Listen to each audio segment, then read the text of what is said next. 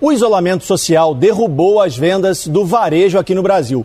O mês de abril apresentou uma queda de 31,8% comparado ao mesmo mês do ano passado. Durante a pandemia, as projeções eram de que um dos setores que seriam mais impactados economicamente seria o do varejo. E de fato, as medidas de isolamento social impactaram a receita de 18% do total de empresas que prestaram informações em maio ao IBGE. No entanto, o número fechado do mês de maio trouxe um crescimento recorde de 13,9% em relação a abril segundo a pesquisa mensal de comércio do IBGE. Depois da queda recorde com a pandemia do coronavírus, as vendas do comércio cresceram em maio. Segundo o IBGE, essa foi a maior alta da série histórica da pesquisa, iniciada em janeiro de 2000. Parte da melhora foi reforçada pelas medidas tomadas como a redução de jornada e salário e a distribuição do auxílio emergencial de 600 reais para desempregados e informais de baixa renda. Todas as atividades varejistas cresceram, com destaque para tecidos e vestuário, imóveis e eletrodomésticos. Ainda assim, o desempenho foi insuficiente para reverter as perdas históricas acumuladas em março e abril. O varejo ainda está 7,3% abaixo do patamar pré-pandemia, em fevereiro. Apesar do forte avanço, o resultado de maio foi insuficiente para o setor se recuperar das perdas de março e abril, que somaram uma baixa de quase 19%. Agora, em junho, a Receita Federal identificou que as vendas registradas por meio de notas fiscais eletrônicas em todo o país atingiram o maior patamar do ano, com uma média diária de quase 24 bilhões de reais. Essas notas funcionam como um termômetro da atividade econômica porque registram negócios que ocorrem diariamente. Em junho, o resultado das vendas foi 15,6% maior que maio e 10,3% superior ao mês de junho do ano passado. O crescimento no varejo foi motivado principalmente pela venda eletrônica, feita pelo site ou aplicativo de celular. No último mês, essas lojas venderam 73% a mais que no mesmo período de 2019. Quem nos conta mais sobre esse cenário surpreendente do varejo é a repórter de economia do Estadão, Márcia de Chiara. Tudo bem, Márcia? Como vai? Oi, tudo bom, Gustavo? E você? Também, tudo bem. Bom, a gente teve um resultado positivo em maio em relação ao aumento no número de vendas do varejo, mas eu queria saber o que explica esse crescimento nesse momento durante a pandemia, Márcia? A gente teve um, o baque né, da pandemia, começou a ser sentido no varejo no mês de março e abril, né? Abril foi o fundo do poço. E agora, no mês de maio, houve essa pequena reação, aí foi um crescimento de quase 14% em relação ao mês de abril. O que explica isso considerando o varejo sem levar em conta material de construção e veículos, né? Certo. É o varejo restrito. Então, o que está mostrando é que teve uma pequena reação em função da redução do isolamento, né? A flexibilização que começou a ocorrer com a abertura de alguns comércios e também com a, o avanço aí do, do e-commerce, né? Muito, muitos varejistas que não tinham e-commerce correram lá, toque de caixa para montar suas lojas virtuais e tentar vender alguma coisa nesse, nesse momento aí de, de crise. Fazendo esse recorte dos que mais cresceram dentro desse setor varejista, a gente pode dar destaque a, a quem? Os dois setores que registraram um crescimento aí no mês de maio foi o setor de super e hipermercados e de farmácias. São esses produtos essenciais. Foram os setores que, durante toda a pandemia, continuaram de portas abertas. Né? O varejo de hiper e supermercados ele registrou um crescimento de 5,9 no ano, né? o único que está positivo no ano, e farmácia 2,9, enquanto que o varejo como um todo, de janeiro a maio, está negativo, né? Se a gente considerar aí o acumulado, no ano, os dois únicos foram os hipermercados e a farmácia, inclusive também no mês de maio, né? As projeções é, dizem que vai demorar ainda para o setor conseguir recuperar as perdas que teve durante a pandemia. A gente tem falado com economistas, com institutos de pesquisa, e o que se vê é o seguinte: como o desemprego está muito forte, as pessoas estão cautelosas, né? E muita gente perdeu emprego, e quem não perdeu está com medo de ficar sem a, a intenção de compra uh, se reduziu muito. Aí você tem uma pesquisa recentemente uh, divulgada por aquele Instituto Locomotiva, mostra que 69 milhões de brasileiros pretendem reduzir as compras aí nos próximos meses. Isso representa 42% da população adulta.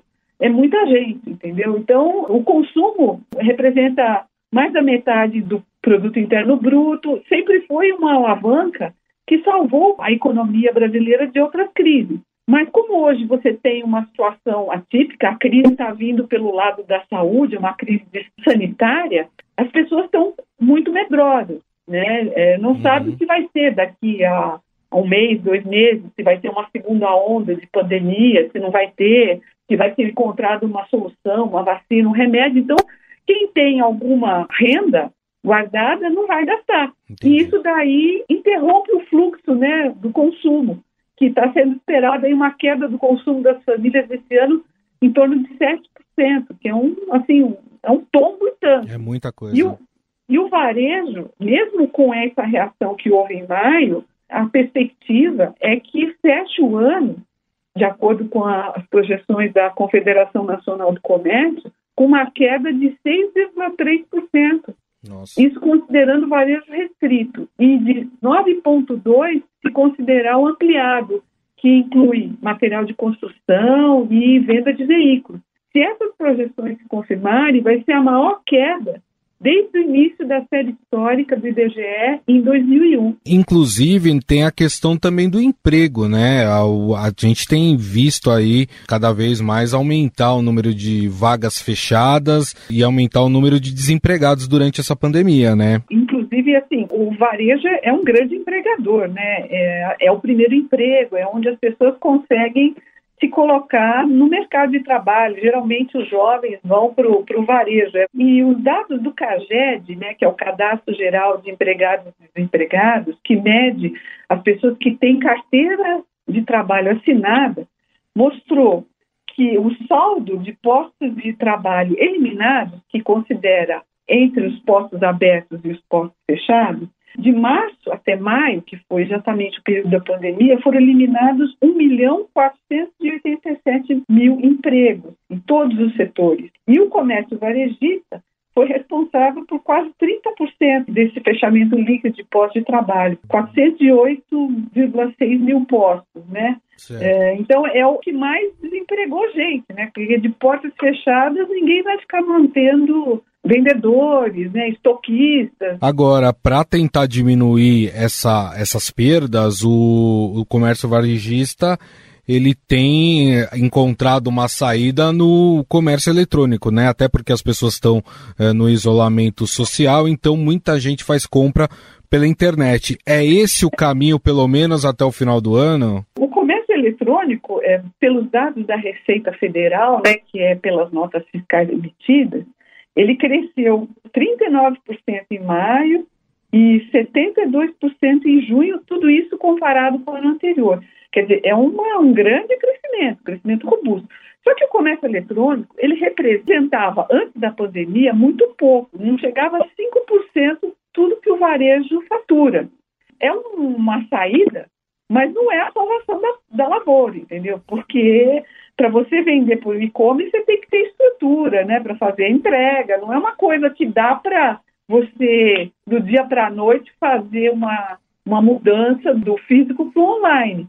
Né? Ele representa, a participação dele é muito pequena. Está tendo um avanço, é uma alternativa, mas ele não, não substitui plenamente a loja física, entendeu? E o desafio, eu imagino, seja entender os novos hábitos dos consumidores, né? Você fez até uma matéria sobre isso. Queria que você falasse sobre esses novos hábitos também. A pesquisa lá do Instituto Locomotiva, ela constatou que, que as pessoas estão mudaram o jeito de consumir, ou seja, não só está comprando menos, mas o jeito que elas vão comprar é diferente, né? Quer dizer, no, no momento pós-pandemia, uh, ostentação não tem, não tem espaço. Vai ser um consumo muito mais racional, né? E sem ostentação. E o jeito de consumir também, com tudo isso, mudou, né? A pesquisa, por exemplo, revelou um dado uh, surpreendente. 16,5 milhões de pessoas começaram a pedir delivery, ou seja, entrega em casa. Isso é 10% da população adulta. E desse pessoal, 82% pretende continuar pedindo, ou seja, fisicamente comprar o que você deseja é uma situação cada vez mais distante, né? Até uhum. porque a gente viu aí o shopping reabrindo e continuam vazios, né? Com um faturamento aí 70% do que tinham no período pré-pandemia. Quer dizer, as pessoas estão tentando se readequar, mas ainda elas estão muito cautelosas e desconfiadas, né? Do risco que elas correm e, e fisicamente na loja, né? Um outro dado também interessante dessa pesquisa é que 18% dos internautas começaram a comprar por meio do WhatsApp, o aplicativo de mensagens, Olha. que virou uma grande ferramenta né, de compra. Eu até fiz recentemente uma matéria que eu achei bem interessante, modéstia à parte, mas é assim, mostrar a volta da sacoleira que era uma coisa que tinha desaparecido, né? E agora, na pandemia, apareceu, em vez da sacoleira, as, as malinhas, né? As malinhas de roupa. As pessoas que pedem, ligam para a loja e falam, olha, você já conhece meu gosto? Traz lá X peças, não sei que jeito. E, e a sacoleira virtual. E a sacoleira foi lá. Não, aí é real mesmo, porque você pede pelo WhatsApp e ela vai até a sua casa com a malinha para entregar e você experimenta a roupa ou não experimenta e compra e devolve. Então, quer dizer, a gente está tendo, assim, formas antigas de vender repaginadas. Isso Sim. que é o mais interessante, né? Porque o varejo sempre foi muito rápido. Um outro expediente que também está sendo muito usado, que as pessoas vão pesquisar mais preço. 63% dos entrevistados declararam que pretendem pesquisar mais preço. Com um orçamento Sim. mais apertado, vão pesquisar mais preço. Então, isso daí é uma mudança de perfil importante. Muito bem, nós conversamos aqui no nosso podcast Estadão Notícias com a repórter de economia do Estadão, Márcia de Chiara. Márcia, queria te agradecer imensamente aqui pela disponibilidade. Muito obrigado, viu? Obrigada e até a próxima, se Deus quiser. Mas o desafio é em relação aos próximos meses. Como disse a Márcia de Chiara, cerca de 69 milhões de brasileiros, ou 42% da população adulta, pretendem comprar menos até o final do ano, segundo pesquisa nacional feita pelo Instituto Locomotiva. A freada no consumo tem relação direta com a queda na renda provocada pela pandemia. Na prática, como o comércio varejista está acompanhando este momento de pandemia? E quais os desafios enfrentados para manter empregos e vendas. Sobre isso, Raíssen Abac conversa agora com Luísa Trajano, presidente do Conselho de Administração do Magazine Luiza e do Grupo Mulheres do Brasil. Luísa, obrigado pela presença aqui conosco. Obrigado, Raíssa. Prazer estar aí com vocês. Bom, eu queria, num primeiro momento, uma avaliação sua mais geral, um balanço desses quatro meses de anormalidade, né? inclusive com comércio fechado, começando a reabrir onde é possível que isso ocorra o que, que dá para fazer de balanço desses pouco mais de quatro meses? Olha, Raizi, uma das coisas que eu, no começo, fui muito firme era de eu não fazer previsão. Pegou todo mundo de surpresa, a medicina não sabia nada, político não sabia, empresário não sabia, e assim eu falei, puxa, nesse momento eu tenho que viver cada dia um dia, fazer cada dia um dia. Mas agora, depois de quatro meses eu participei de várias segmentos, entrei em vários de educação, varejo, indústria, é, artesanato, escola, tudo que você pensar, eu acho que já dá para a gente entender alguma coisa, né? Primeiro que foi muito assustador, eu acho que hum, nós nunca esperávamos por isso, né? Ninguém esperava, por mais que você sabia, acho que a partir de janeiro você começou a ficar preocupado por causa da Itália, mas o Brasil e todos os países foram pegos muito de surpresa e também, assim, as empresas foram pegas, o povo foi preso, e acho que nós nunca pensávamos na vida viver uma, uma epidemia como a gente viveu. E aí, junto com o IDV, a gente começou a trabalhar com as secretarias do Ministério da, da Economia. Confesso que eles foram abertos, as medidas saíram, Depois eu que colocar essas medidas com a minha equipe de uma forma didática, como que é, como ficou, porque as pessoas estavam muito assustadas. As 90% das medidas foram para pequena empresa, a única que serviu para grande foi a trabalhista e que ajudou bastante. E aí a, a segunda atitude minha foi tentar divulgar as medidas para ver se a gente diminuía um pouco a parte de, de, de, quebrar as empresas, né, de falir as empresas. O Magazine Luiza já estava tá, numa situação mais privilegiada, que a gente estava com, caixa, né, porque duas coisas eram importantes nesse momento, você ter caixa e já trabalhar o digital, né, o Magazine Luiza já trabalhava o digital e já tinha caixa, mas também a gente ficou assustado e a nossa equipe foi muito ágil, porque rapidamente eles criaram o Magalu, que era para gerar emprego para aquelas pessoas que de repente ficaram dentro de casa e também gerar o parceiro Magalu para aquelas pequenininhas que não tinham de entrar no marketplace. Isso foi uma coisa que ajudou muito a sociedade, também, lógico, volta para você. Eu assumi o papel de líder e agora, depois de quatro meses, eu posso dizer que para alguns segmentos está sendo melhor do que a gente esperava. Quem trabalhou muito rápido digital, quem conseguiu criar coisas novas, pelo menos um segmento de nosso foi menos prejudicado. Eu entrei também naquele, naquela campanha que foi lançada pelo Daniel da Anima de não demitir, foi uma das primeiras a lançar. Todo mundo falava, Luísa, mas e agora? Não, nós não vamos demitir durante a pandemia. O Magazine fez um trabalho e mais mil empresas fizeram. Aí os outros acham que a gente está fazendo isso por bondade, mas não demitir um país em desenvolvimento vive da renda e, da, e, do crédito. A renda no Brasil é só através do emprego. Se você tirar a renda, tira o mercado. Lógico, gente, que é uma coisa, uma catástrofe, ninguém está falando que não é, mas no começo a gente pintava muito pior do que poderia ser. Eu acredito que, e muitos ficaram pelo caminho, o dinheiro custou chegar, muitas vezes por cadastro de banco, muitas empresas pequenas não aguentaram, e médias também não.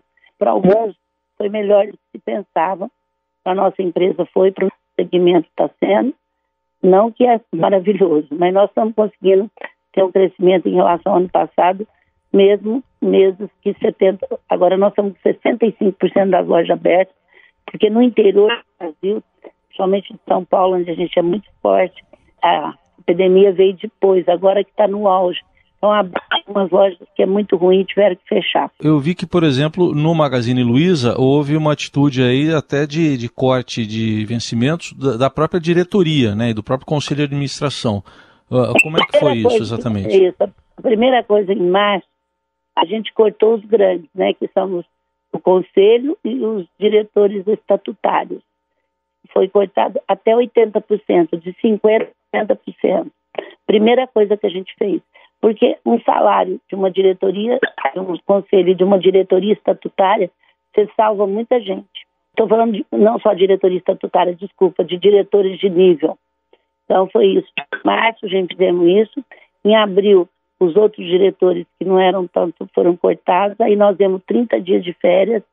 Depois a gente usou a lei para porque imagina mil sem loja fechada usou a lei e demos suspensão, mas complementamos o salário daqueles que ganhavam mais.